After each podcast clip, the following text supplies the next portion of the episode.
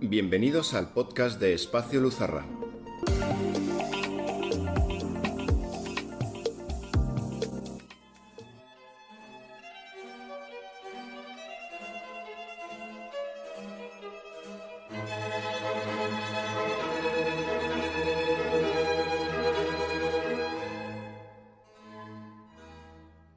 Bienvenidos a Chispas de Arte y Ciencia.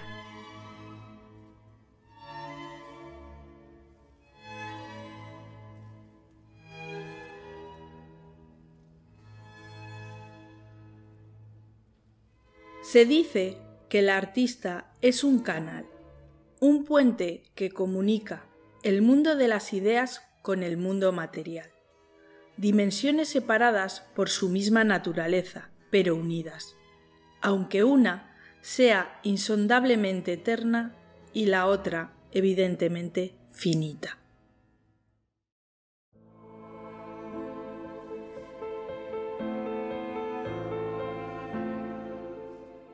Es inevitable que el arte esté condicionado por los conceptos personales del artista y en muchísimas ocasiones se reduzca simplemente a eso.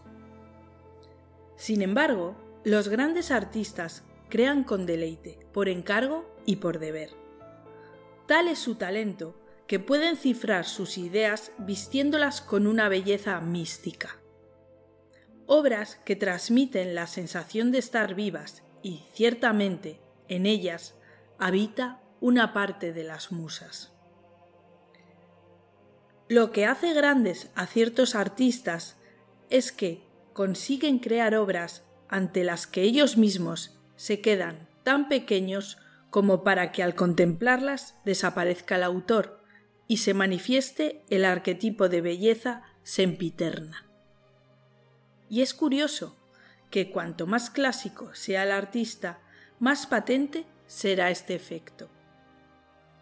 Nuestro criterio estrechamente ajustado al punto de vista actual suele llevarnos a interpretaciones erróneas sobre el artista y su obra. Sin embargo, todos sabemos que un concepto no se convierte en verdad por el hecho de ser mayoritariamente aceptado. Esto ha sucedido muchas veces. A principios del siglo XX se demostraba la teoría evolucionista sobre el eslabón perdido, dando por auténtico el hallazgo de un cráneo que supuestamente pertenecía al llamado hombre de Piltdown, que era la gran joya de la antropología según reconocidos estudiosos y expertos. Pero resultó ser una falsificación. Tampoco el arte está exento de especulaciones o teorías erróneas sobre determinadas corrientes vanguardistas. Un acontecimiento destacado ocurrió hace ya más de 30 años, cuando la comunidad de estudiosos, científicos, intelectuales y aficionados del arte se vieron enfrascados en un acalorado debate sobre el estilo artístico del gran Miguel Ángel. El motivo del desencuentro estaba suscitado ni más ni menos que por la restauración de la bóveda de la capilla sixtina. Al respecto, queremos recordar las observaciones de un filósofo e investigador llamado Jorge Ángel Libraga, que como un mensajero del tiempo nos habla desde la ciudad de Roma de finales de los años 90 del siglo pasado.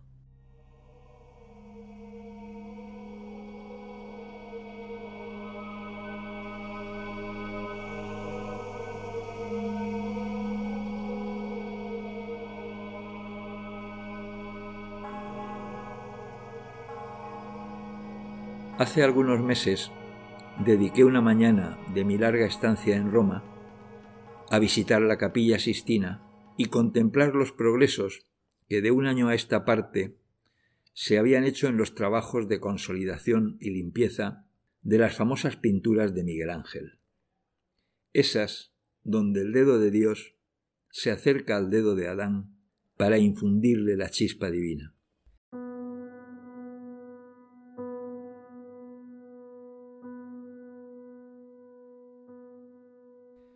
La diferencia entre el área restaurada y el área pendiente es simplemente asombrosa. Y si no supiésemos que la misma mano pintó ambas, no lo podríamos creer salvo por el dibujo y concepción del conjunto. Los frescos limpios niegan lo que por siglos se tuvo como cierto, que Miguel Ángel había utilizado colores apagados, misteriosamente sombríos, que influyó en sus seguidores de la técnica manierista, romántica y neoclásica, y que hizo que los expertos escribiesen cientos de libros en numerosos idiomas, destacando estas características umbrosas que se tenían por verdaderas y seguras. Pero una vez más, los expertos, a los cuales la opinión pública respeta tanto, se equivocaron. Miguel detalle que no se tuvo en cuenta, era uno de los genios polifacéticos de la Italia renacentista. En verdad, un genial escultor a quien el deseo papal, entonces casi omnipotente, unido a una buena financiación y retribución económica, forzó a pintar esas grandes superficies en el menor tiempo posible. El trabajo fue muy arduo, especialmente en el enorme y abovedado cielo raso. Dícese que Miguel Ángel planificó una estructura de andamios que ya era en sí una maravilla y que le permitió, en edad adulta, trabajar a tantos metros del suelo, diseñando y pintando hacia arriba, cosa que cualquier pintor que lo haya hecho sabe que es terriblemente difícil y sobre todo agotador. Las actuales restauraciones han demostrado que las famosas sombras y colores tenebrosos son fruto del humo de las velas y de algunas capas de barniz fijador de origen vegetal aplicadas varias veces durante siglos, siendo la última del siglo XVIII. Esos barnices, elaborados frecuentemente con fórmulas secretas, que despreciaban el simple aceite de oliva refinado, que usaban los romanos en época imperial, daban brillo momentáneo pues a los pocos años iban cogiendo oxidaciones y reteniendo los humos, de manera que apagaban los colores y los viraban generalmente al amarillo, al verde claro y al sepia. Tal vez su única virtud involuntaria por parte de los viejos restauradores fue la de preservar, más allá de la vista humana, los colores de los frescos, no siempre estables en ambientes húmedos. Miguel Ángel en realidad pintó sus gigantescas figuras de manera muy funcional, es decir, de forma que el observador las pudiese distinguir claramente y contrastadas las unas con las otras. Esto respondía a la finalidad evidentemente religiosa que tenían primando sobre criterios artísticos puros que por otra parte los fieles asistentes a los oficios desconocían. Así, lo que sabiamente destaca el director responsable de los actuales trabajos, Fabricio Mancinelli, es que los colores vivos y planos son los que modelan en realidad las figuras, dando un efecto monumental, con énfasis psicológico de volumen estatuario en donde los desniveles en realidad no existen. Los colores planos son casi violentos. Vemos verdes netos, amarillos, violetas rabiosos, negros puros. Los más oscuros resaltan sobre los más claros y viceversa. Los primeros para las sombras y los segundos para las luces. Los intermedios los logró Miguel Ángel sobreponiendo rápidamente los unos sobre los otros. Genialmente conjugados, estos colores planos y sus superposiciones han conseguido que se crea percibir un acrecentamiento de luminosidad a medida que las pinturas se acercan al muro vertical del altar. La restauración ya está en marcha, pero la inercia psicológica, la estulticia y el egocentrismo no duermen nunca. Y así se fue desatando, precisamente en aquellos países en los cuales se había negado toda colaboración, una ola de críticas a los trabajos con las eternas repercusiones políticas, formación de comisiones de expertos, recopilación de los rumores de salón y callejeros. Todo eso ha llegado hace meses a Italia y conmovido al ministro de Asuntos Exteriores, el actual director de Museos Vaticanos, el profesor Carlo Pietrangeli, al jefe del equipo de restauradores, Gianluigi Colalucci, etc. La Asociación de la Prensa Extranjera de Roma, en el mes de junio del año pasado, organizó una mesa redonda con los críticos bajo un título lo suficientemente llamativo. Están asesinando a Miguel Ángel. Los que por profesión o afición somos periodistas, sabemos que la mejor forma de autodestacarse y hacer que un trabajo llame la atención es utilizar lo que nuestros inmediatos antepasados llamaban titulares desastrosos. Sobre todo para el gran público, esto es un anzuelo infalible.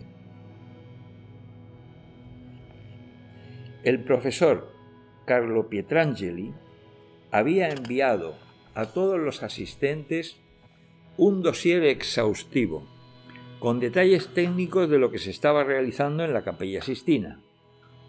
Pero como es común en estos casos, ninguno de los inquisidores lo tomó en cuenta. Y para matizar, cada cual citaba las críticas de sus propios compañeros, como si de verdades reveladas se tratase, cosa que era lógicamente correspondida con halagos de los demás detractores. La rueda de prensa fue un éxito de taquilla, reproducida total o parcialmente por periódicos y revistas, por la televisión europea y por infinidad de radios. La opinión pública fue una vez más manipulada y mucha gente se alarmó y maldijo a los profanadores del arte sacro. Afortunadamente, los responsables de los trabajos guardaron la calma y continuaron su labor profesional que iba mostrando un Miguel Ángel que había pintado por encargo papal una obra dedicada al pueblo creyente de manera clara y rotunda, profundamente pedagógica y sin pretensiones de que fuese admirada por la crítica artística del futuro. Miguel Ángel pintó para sus contemporáneos, muchos de ellos analfabetos, una secuencia gráfica de las creencias que eran propias de su época, en el campo religioso cristiano. Trató de crear, y lo logró, una inmensa multitud de gigantes luminosos, recurriendo a las formas de la antigüedad clásica, para poner un toque de optimismo y alegría en personajes que generalmente se habían asociado a una supuesta maldición de Dios sobre los hombres. Es de prever que se harán en los meses y en los años futuros furibundas olas de indignación por parte de los nostálgicos de aquel aspecto casi funerario de la capilla Sistina y de los comerciantes que tendrán que vender como papel viejo la edición de textos que nos hablan de un Miguel Ángel tenebroso. Pero confiamos en que la verdad se imponga y se acepte con el tiempo más allá de las leyendas eruditas, que por lo general de eruditas no tienen nada. Lamentamos profundamente el espíritu de envidia, cerrazón mental y emocional y de ignorancia histórica que es la tónica general de estos decenios finales del desafortunado siglo XX, sobrecargado de violencia física, psicológica y espiritual, en donde la enanocracia amenaza constantemente con sus puños cualquier trabajo creativo y generoso que busque la verdad por encima de prejuicios y modas.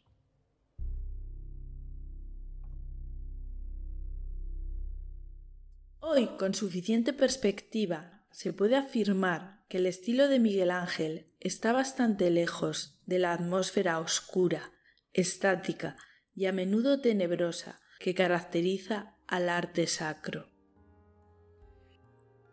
Por el contrario, con un trazo nítido, usó colores vivos y vibrantes.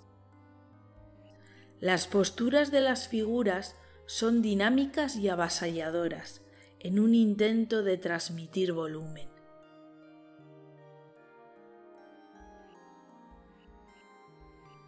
Agradecemos enormemente este informe que desde el pasado nos hace llegar Jorge Ángel Libraga, y es que los libros de arte, que hasta entonces usaban como material didáctico, quedaron obsoletos, por lo menos en referencia a los frescos de la capilla sixtina.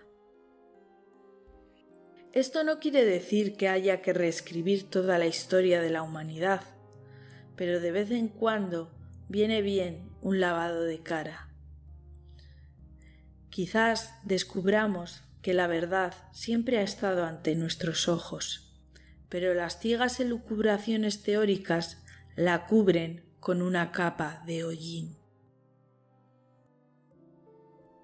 Quizá los techos de nuestra bóveda interior sean más brillantes de cómo los percibimos. Solo hace falta una revisión de conceptos y una restauración de creencias.